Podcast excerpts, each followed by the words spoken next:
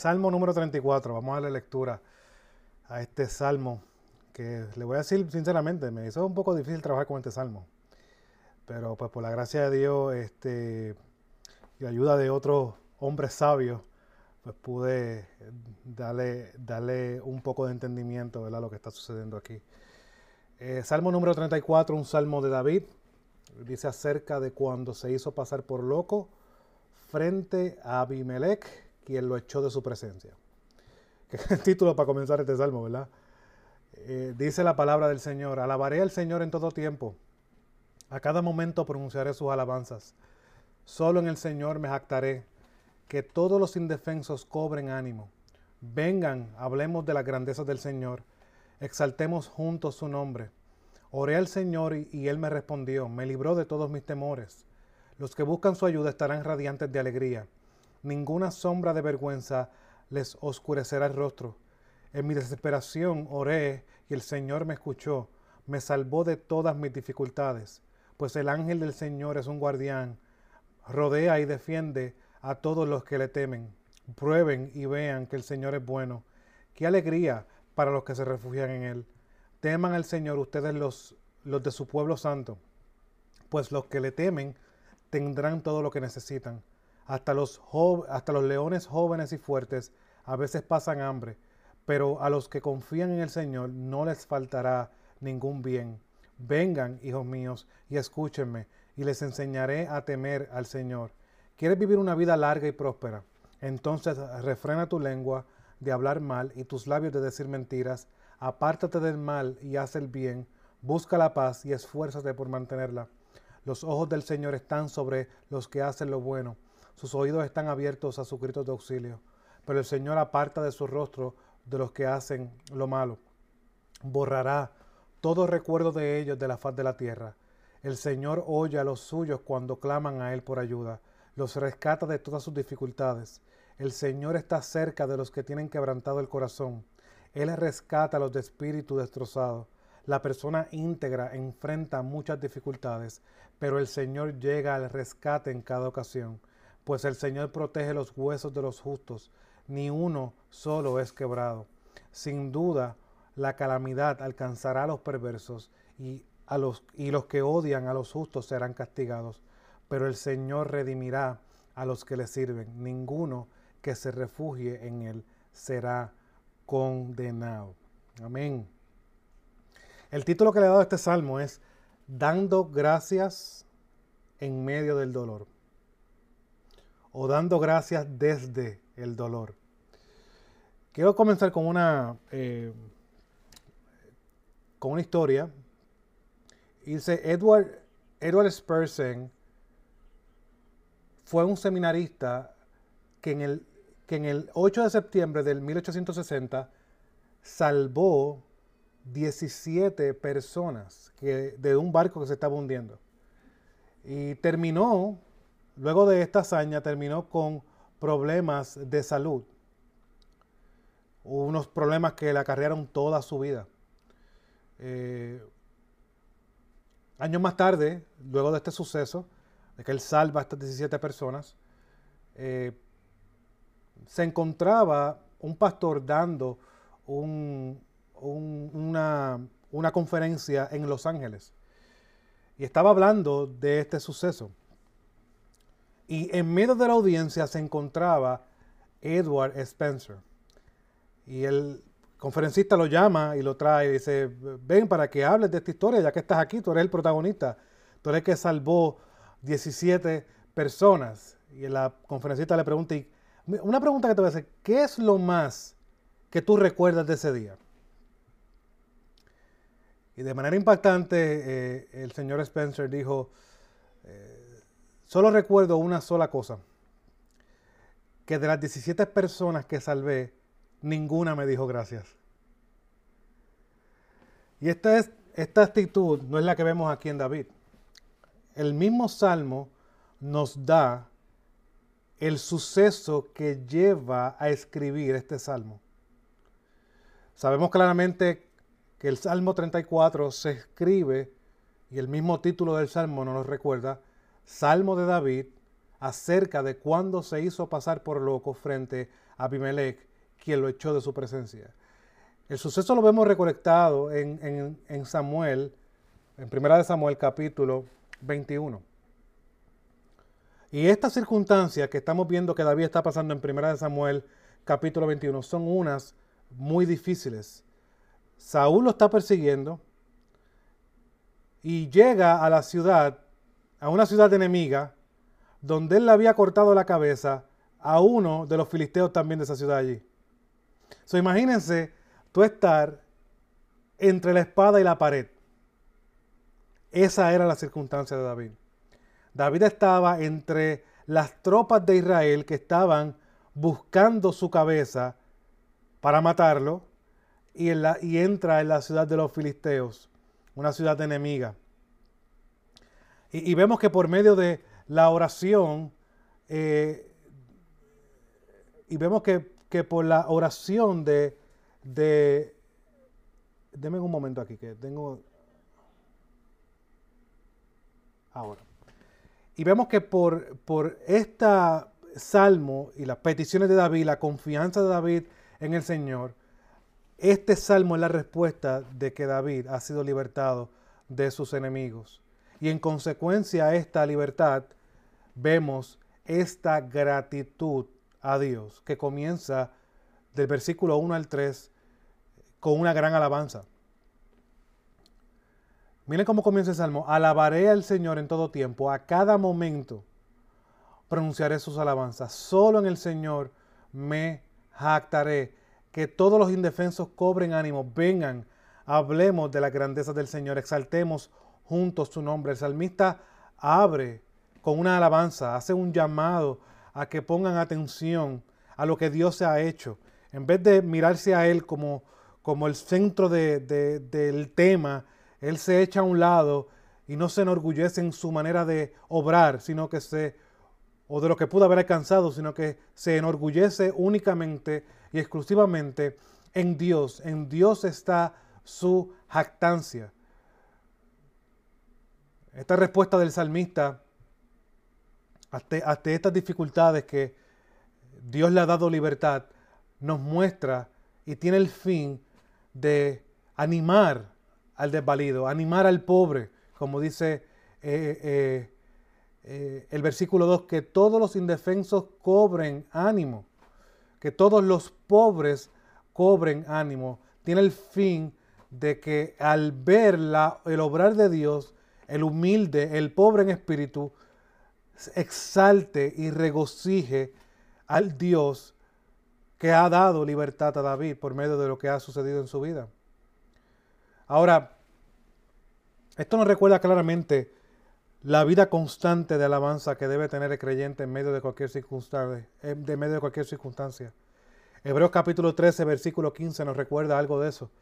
Dice el versículo 15, por tanto, ofrezcamos continuamente mediante Él, o sea, mediante Cristo, sacrificio de alabanza a Dios, es decir, el fruto de labios que confiesan su nombre, que alaban quién es Él y lo que Él ha hecho a nuestro favor. Y eso es lo que David tiene aquí en mente. No solamente ver su experiencia y darle alabanza y gratitud a Dios por su libertad, sino animar a otros a que vean lo que ha sucedido en su vida y que sean animados y exhortados en medio de circunstancias difíciles. Ahora, la pregunta que cae aquí en todo esto y que podemos traer para nosotros, vemos que lo que produce el escribir este salmo, una circunstancia muy difícil donde la vida del salmista estaba en un gran peligro. Y vemos la respuesta de este hombre, de que no solamente cuando experimenta la libertad es que irrumpe en alabanza, sino que vemos que la vida de este salmista es una de constante alabanza a Dios. Y el versículo 1 nos recuerda eso claramente. Alabaré al Señor en todo tiempo. Eso implica que no hay circunstancia en la que él no alabe al Señor. Ahora, la circunstancia que está sucediendo aquí es una adversa, es una que está yendo en contra, su vida está en peligro. Ahora, lo que nos lleva a preguntar a nosotros es, ¿vemos el sufrimiento de esa manera? ¿Vemos el sufrimiento como lo que Dios orquesta para nuestras vidas y que de alguna manera u otra también puede ser beneficioso para los que están mirándonos a nosotros mientras estamos sufriendo. Muchas veces no vemos el sufrimiento desde esa perspectiva. David, mostrando en este examen, como veremos más adelante, ve el sufrimiento como un momento para ministrar a otros. Para que el sufrimiento que él está pasando y la libertad que Dios le ha dado sea un ejemplo para otros. Vemos el sufrimiento de esa manera. Vemos nuestras aflicciones desde este punto de vista. Y, esto va a definir muchas veces la manera en cómo sufrimos. Muchas veces en medio de nuestra vida cristiana nos convertimos más en víctimas que en lo que Dios nos ha llamado a hacer, que es recordar que estamos en sus manos, que todo lo ha orquestado para el fin de formar la imagen de Cristo. Mi hermano, aquí usted puede incluir cualquier cosa, incluso hasta nuestro pecado. Porque hasta eso, aunque Él no tiene que ver con el pecado, Él lo orquesta para que cumpla con ese fin que Él se ha dispuesto, con ese propósito que Él se ha dispuesto, que es formar la imagen de Cristo. Ahora, vemos el sufrimiento de esa manera. Vemos el sufrimiento como el fin de que en medio de Él, luego de Él, el fin es darle gracias a Dios y que también funcione para el ánimo de otros que están observando nuestra vida. Recuerden, somos embajadores de Cristo. Un embajador es un representante. Los ojos de muchos están encima de nosotros. Por eso la manera en cómo sufrimos muchas veces eh, es piedra de tropiezo para otros que están a nuestro alrededor. Y tenemos que evaluar la manera en cómo sufrimos, no convertirnos en víctimas, sino recordar que Dios está. Nosotros pues vemos que el salmo comienza con una alabanza. Ahora, no lo deja ahí, sino que el, salmo, el salmista también da testimonio. Y, el versículo 4 nos muestra que él busca, que el que busca, como puse aquí en mis notas, el que busca encuentra. Mire cómo dice, oré al Señor y él me respondió. Ve que aquí no dice, oré al Señor y probablemente contestará. Oré al Señor y posiblemente, no, no, oré al Señor y Él me respondió. Dios no deja, Dios no nos deja sin respuesta. Dios no nos deja sin respuesta. Y mire lo que Él encontró. Él me libró de todos mis temores. No sabemos si el salmista había escrito esto en durante cuando ya estaba en la cueva David, que había sido libertado y, el, rey de los filisteos lo había echado a un lado, o estaba en ese durante, porque aunque fue libertado de, este rey, tenía a, Saúl detrás de él. la persecución no había acabado. El momento difícil no se había detenido. O sea que mientras David, podemos llegar asumir eso, eh, mientras David está siendo perseguido, él pudo decir, Oré al Señor y Él me respondió. ¿Y cuál fue la respuesta, David? Me libró de todos mis temores. Él me libró de todos mis temores. Y también nos vemos que no solamente lo libró de los temores, sino mira lo que produjo en su vida. Los que buscan su ayuda estarán radiantes de alegría. ¿Sabes lo que implica en esa palabra? Esta palabra radiantes de alegría, la nueva Biblia de las Américas lo traduce como eh, iluminados, implica un gozo verdadero, un gozo pleno. No podemos cesar de decir lo que hemos venido diciendo a través de todos estos salmos y a través de muchas predicaciones desde el púlpito de nuestra iglesia el, fin, la alegría del salmista, el gozo del salmista, no proviene de la circunstancia, proviene únicamente de Dios. Los que miraron a Él, como dice la nueva traducción viviente, los que buscan su ayuda estarán radiantes de alegría. Es una consecuencia de buscar a Dios con un corazón humilde, con un corazón que reconoce, como veremos más adelante, la respuesta es que ese encuentra gozo pleno en Dios. Hermano, ¿cuántas veces nosotros estamos buscando? Y muchos buscan el gozo en las cosas de este mundo, el gozo en las circunstancias, el gozo en la salud, el gozo en que las cosas me vayan bien en mi trabajo. Hermano, y nos olvidamos que para nosotros los creyentes el gozo está únicamente en Dios. Recuerden el salmo que vimos, en su presencia hay plenitud de gozo. No hay algún gozo. Estos estarán radiantes de alegría. Imagina el sol por la mañana, su máxima expresión, que aquí para nosotros siempre más o menos como a las 2 de la tarde, cuando el sol está en, su apogeo, como decimos en, en Puerto Rico, está en su mayor fuerza, que está sumamente radiante. Así están de radiante, irradian gozo. Esto no solamente se queda en algo interno, sino que sale afuera. Es un fruto, esto se ve. El que, el que ha pasado tiempo con Dios se ve. Recuerden a Moisés, cuando estuvo los 40 días, cuando bajó, ¿qué pasó? Muchos de ustedes conocen ese pasaje. Muchos dijeron, Moisés, cúbrete la cara que nos está, nos está deslumbrando. Porque estás irradiando la gloria de Dios. Hermanos, recuerden que uno del, uno del, el fruto del Espíritu Santo, entre esos frutos que menciona, esas características del fruto, porque no podemos desconectarlo, no es que estos son los frutos, no, el fruto son esos. Uno de ellos es el gozo. Bueno, es no tiene sentido el decir que la morada del Espíritu Santo está en nosotros y que nosotros seamos gobernados por esa nueva administración, como yo le llamo, que es el Espíritu Santo, y nosotros tengamos una vida miserable. No, porque Él la produce, mi hermano. Esto es Él, esto, esto es una obra del Espíritu Santo. Cuando nosotros somos controlados por el Espíritu Santo, produce gozo en nuestra vida. Irradian de gozo. Ninguna sombra de vergüenza les oscurecerá el rostro. ¿Ven? Versículo 6.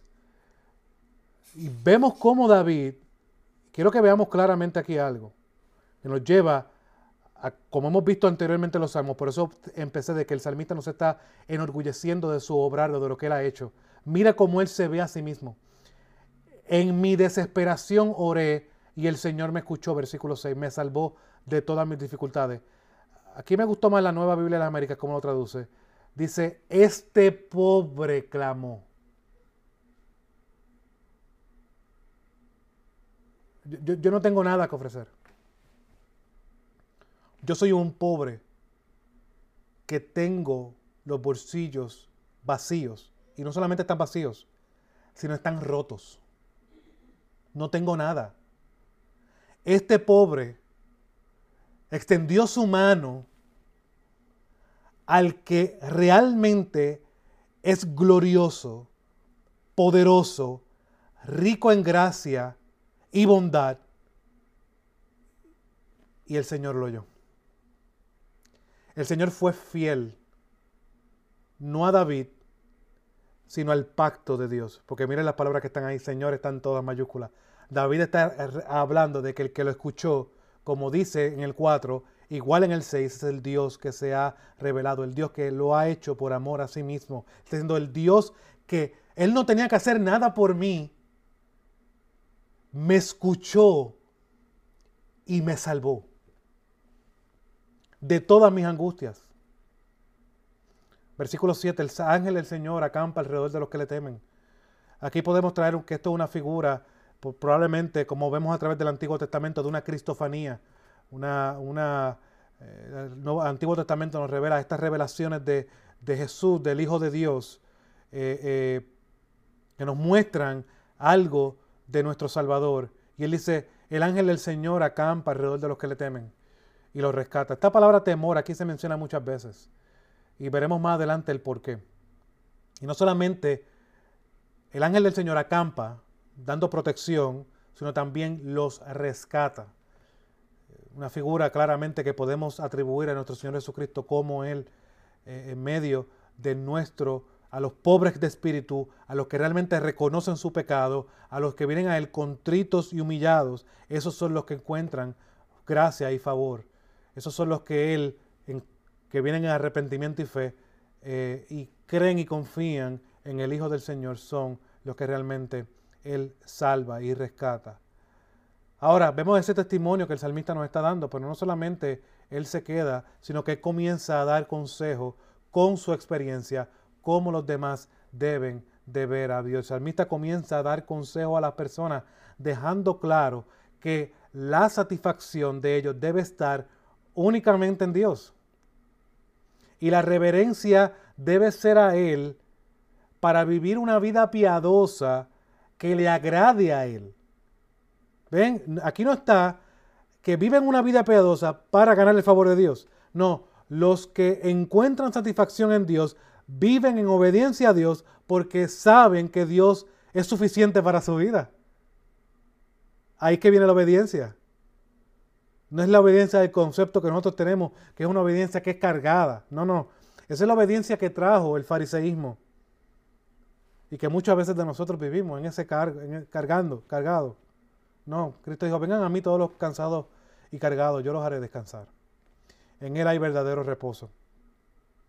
Ahora, estos versículos nos muestran claramente que, y esto es bien importante, versículo 8 al 14 nos muestran claramente que no hay una verdadera experiencia de la bondad de Dios si ésta no es correspondida por una vida piadosa, una vida santa. Miren cómo Él lo dice. Prueben y vean que el Señor es bueno. Teman prueben, vean, teman. Y vemos que esta palabra temer se menciona en diferentes maneras, pero se menciona en este mismo salmo. Y lo podemos ver de la siguiente manera, para, para eh, que podamos tener una idea. El hombre sabio que ha probado la bondad de Dios, lo hace haciendo a Dios su refugio y sometiéndose a la manera que Dios determine cómo debe de vivir. O sea que el hombre sabio que ha probado la bondad de Dios lo hace haciendo a Dios su refugio. No hay nada más importante que Dios. Y no solamente Él es lo más importante, sino lo que Él ha determinado es lo mejor y por lo tanto me someto a lo que Él ha dicho, cómo yo debo de vivir, cómo yo debo de responder. Es lo, lógico, si Dios es lo más importante para tu vida, se va a ver en tu manera de vivir. es tan sencillo como eso. Te va a ver en tu manera de reaccionar. El fruto de eso que tú dices ser se va a ver en tu estilo de vida y se va a ver más claramente en lo que podemos nosotros definir como obediencia. Ahora,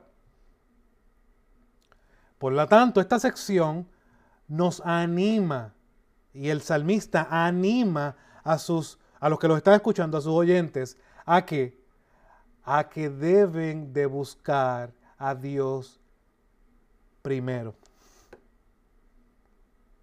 Porque Él va a proveer todo lo demás. Miren lo que dice el versículo 8.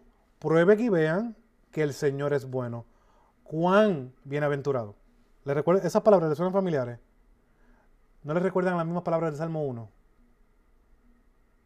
Sumamente feliz es el hombre en que en él se refugia.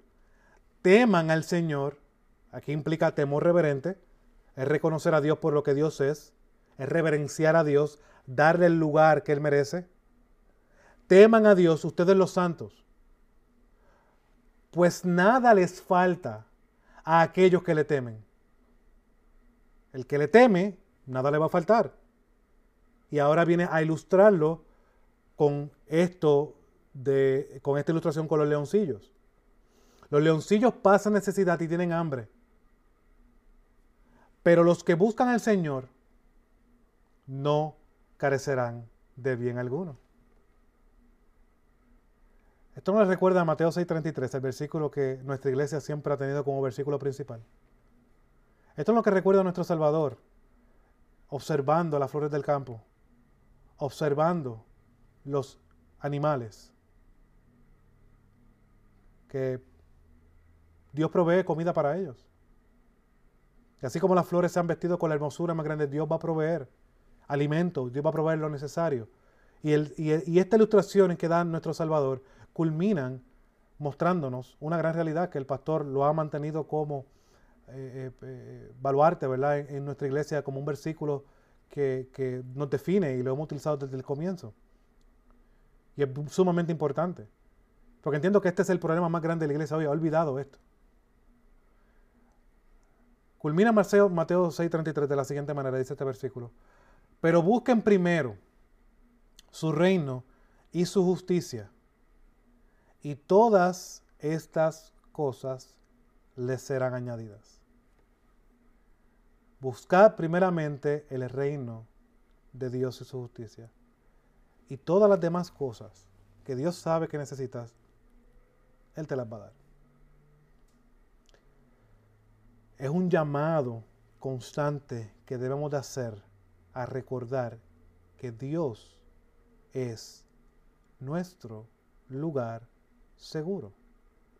Él es nuestro refugio. Y el salmista, utilizando su experiencia, anima a sus oyentes a que hagan lo mismo. Mira lo que yo hice en medio de mi dificultad. Yo, yo, yo continué dando gracias a Dios en medio de mi dificultad. Dios me escuchó. Dios, Dios me oyó. Me libró de todos mis temores. Por lo tanto, prueben y vean que el Señor es bueno. Y esa es mi, mi exhortación a ustedes hoy aquí, que me están escuchando. Prueben y vean que el Señor es bueno. Los que, los que son felices no son los que la vida le va bien, los que no tienen enfermedades, eh, eh, los que el trabajo le va bien, los que tienen buena economía. No, no, esos no son los felices. Los que son sumamente felices, los que son felices en gran manera, los que están irradiantes de gozo y alegría, son los que en Él se refugian. Ahora, el salmista culmina, como siempre, usualmente culmina con una gran esperanza. Versículo 15 al 22. Los ojos del Señor están sobre los justos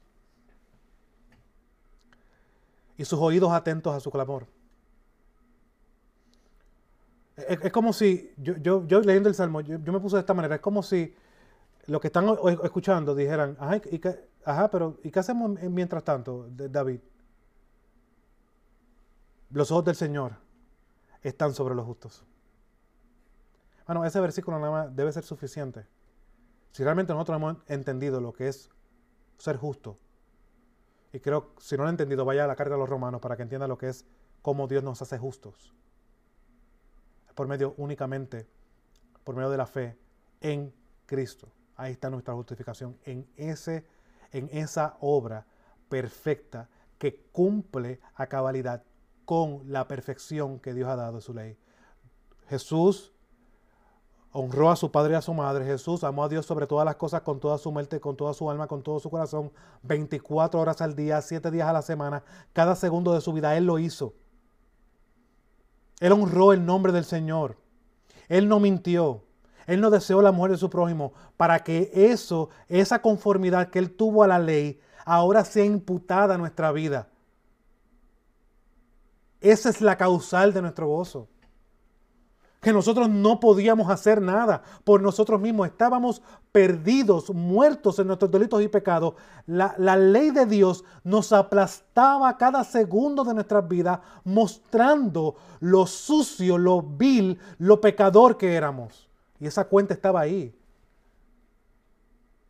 acusándonos constantemente, mostrando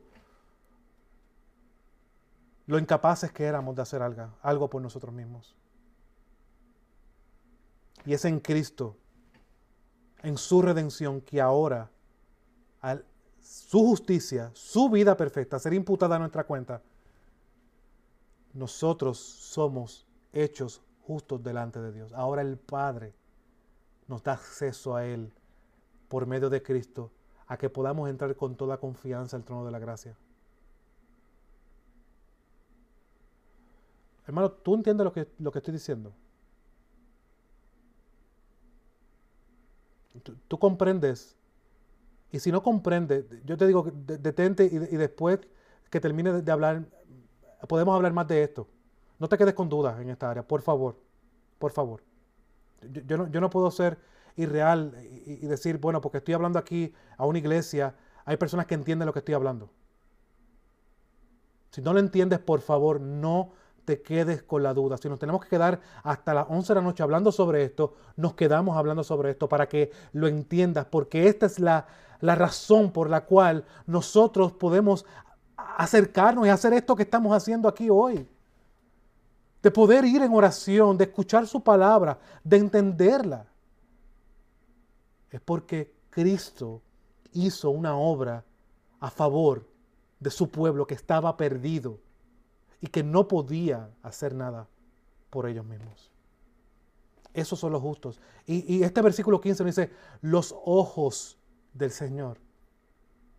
del Dios que, que ha prometido salvar a su pueblo, que ha prometido redimir a su pueblo, que ha prometido mostrar fidelidad, el Dios de Abraham, de Isaac y de Jacob, que ha continuado desplegando esta promesa, es sus ojos están sobre los justos. Sus oídos. Aquí viene con antropoformismos. Sus ojos, sus oídos, su rostro. Sabemos que Dios es espíritu, pero el salmista, Dios en su sabiduría, utiliza esta manera para que podamos ver lo cercano que Dios está de nosotros. Sus oídos están constantemente escuchando nuestros clamores. Aleluya. Santo sea su nombre por siempre y para siempre. El rostro del Señor está contra los que hacen el mal. Dios hará justicia. Dios no está ajeno a lo que está sucediendo aquí. Dios está atento al clamor de su pueblo ante su sufrimiento y hay esperanza en medio de todo esto de que Dios dará su merecido contra estos impíos, contra estos que tratan y traman contra él y contra su ungido, como nos menciona el Salmo 2, que causan la risa de nuestro Señor. Versículo 17, y este es bastante importante.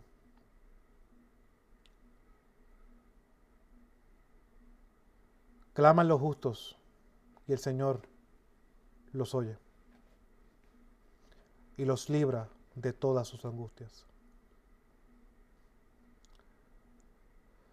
Ahora este versículo podemos decir, bueno, ¿y qué sucede aquí? ¿Los saca de los problemas? No. No, no podemos asumir eso porque no sabemos si David todavía en este instante estaba siendo perseguido por Saúl. Pero lo, la angustia de las cuales están siendo librados es de las angustias y las ansiedades que muchas veces nosotros caemos. Es de descansar o tratar de descansar, tratar de buscar reposo en lo que nosotros podemos alcanzar, en lo que nosotros podemos adquirir, en cómo nosotros podemos resolver el problema. Ese, abandono total que nos lleva a recurrir solamente a Él. Y eso es lo que produce el ser librado de las angustias. O sea que, ¿qué es lo que está queriendo decir el salmista aquí? Bueno, el salmista es realista, así como la Biblia es realista. La Biblia no abandona la realidad de que vamos a tener problemas en este mundo. Es una realidad. En este mundo tendréis aflicciones. Nuestro Señor lo recuerda claramente a sus apóstoles. Pero la manera del bienaventurado, del que es sabio, del que escucha el consejo del salmista está dando aquí, porque el salmista está dando un consejo. El que escucha este consejo tiene por seguridad de que en medio de estos muchos problemas que va a tener, Dios estará presente. Dios estará ahí. Dios le otorgará por gracia, no porque lo merece, esa gracia, esa paz que sobrepasa todo entendimiento y que nos libra de todas esas ansiedades del momento Claro que va a ser librado de toda la angustia. Y este versículo 18, si puede por ahí, márquelo. Dios es santo, santo, santo. Dios es inalcanzable en un aspecto. Dios está lejano de su creación. Lo hemos hablado. Así, no hay nada que podamos comparar a Dios con lo creado, que se asemeje a Él. Pero miren lo que Él dice. Cercano está el Señor a los quebrantados de corazón. Y salva a los abatidos de espíritu. Muchas son las aflicciones del justo, pero de todas ellas lo libra el Señor. Él guarda todos sus huesos. Aquí está hablando de que Dios tiene un cuidado especial. Él guarda todos sus huesos. Ni uno de ellos es quebrantado. La maldad dará muerte al impío. Y los que aborrecen al justo serán condenados. Pero el Señor redime el alma de sus siervos. Y no será condenado ninguno de los que en Él se refugian. En medio del dolor, en medio de la aflicción, estas son las acciones de gracia de David, recordando que hay esperanza, no solamente aquí ahora, sino eterna para los que se refugian en el Dios que ha creado los cielos y la tierra, que tiene el poder, que guarda a sus justos, que los redime, que los salva, que los cuida, que los ayuda y los fortalece en medio de sus aflicciones y que son librados de, eh, del temor de la circunstancia, pero que son llevados a vivir para la gloria de ese gran Dios, porque al ver su gloria y su grandeza, no pueden hacer otra cosa que vivir para la gloria de Él. La pregunta que hice al comienzo, la vuelvo a hacer. ¿Cómo manejas tú las aflicciones? ¿Cómo las ves? Que el Señor nos ayude a realmente ver nuestro dolor, nuestras aflicciones momentáneas, como un momento oportuno para darle gracias a Él, darle gloria, alabanza a Él y ser ejemplo a los hermanos que nos miran, al mundo que nos mira y dar consejo. Este Dios, aunque esté con la salud por el piso, prueben y vean que el Señor es bueno. Él es el refugio para los que son bienaventurados. Oremos, mis hermanos. Señor, te damos gloria, te damos alabanza, te damos honor. Y gracias por este salmo, Señor, que te damos gracias por tu palabra, como siempre lo hacemos.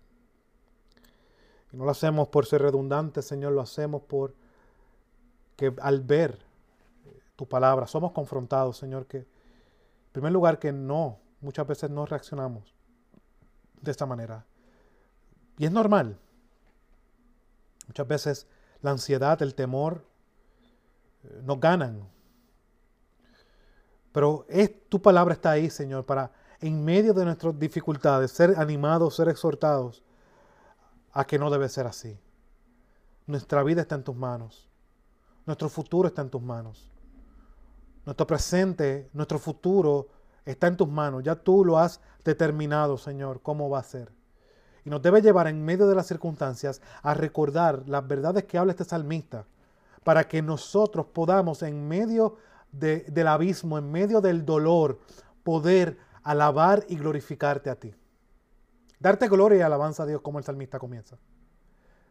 dar nuestro testimonio de tu bondad, reconocer nuestra debilidad, reconocer que somos incapaces, que es únicamente tú, Señor, el que nos das ánimo, el que nos renueva nuestras fuerzas, el que nos provees la paz, el que nos provees de esa gracia para continuar en medio de los días duros y difíciles que estamos viviendo o que viviremos, porque no estamos exentos.